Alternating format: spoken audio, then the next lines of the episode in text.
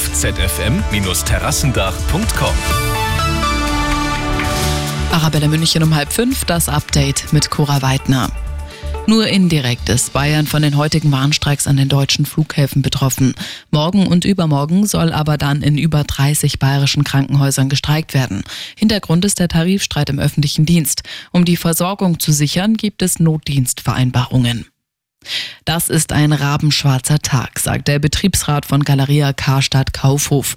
Der Warenhauskonzern will über 50 Warenhäuser schließen, zehn davon in Bayern. Über 5000 Arbeitnehmer verlieren damit ihren Job. Über eine Fortsetzung des Getreidedeals verhandeln heute Russland und die UN. Die Vereinbarung soll Exporte aus der Ukraine sichern. Sie läuft am Sonntag aus, wenn Russland keiner neuen Verlängerung zustimmt. Zurück nach München. Mit kleinen Schritten Richtung U9. Der Start für die Vermessungsarbeiten der neuen U-Bahn-Linie ist diese Woche.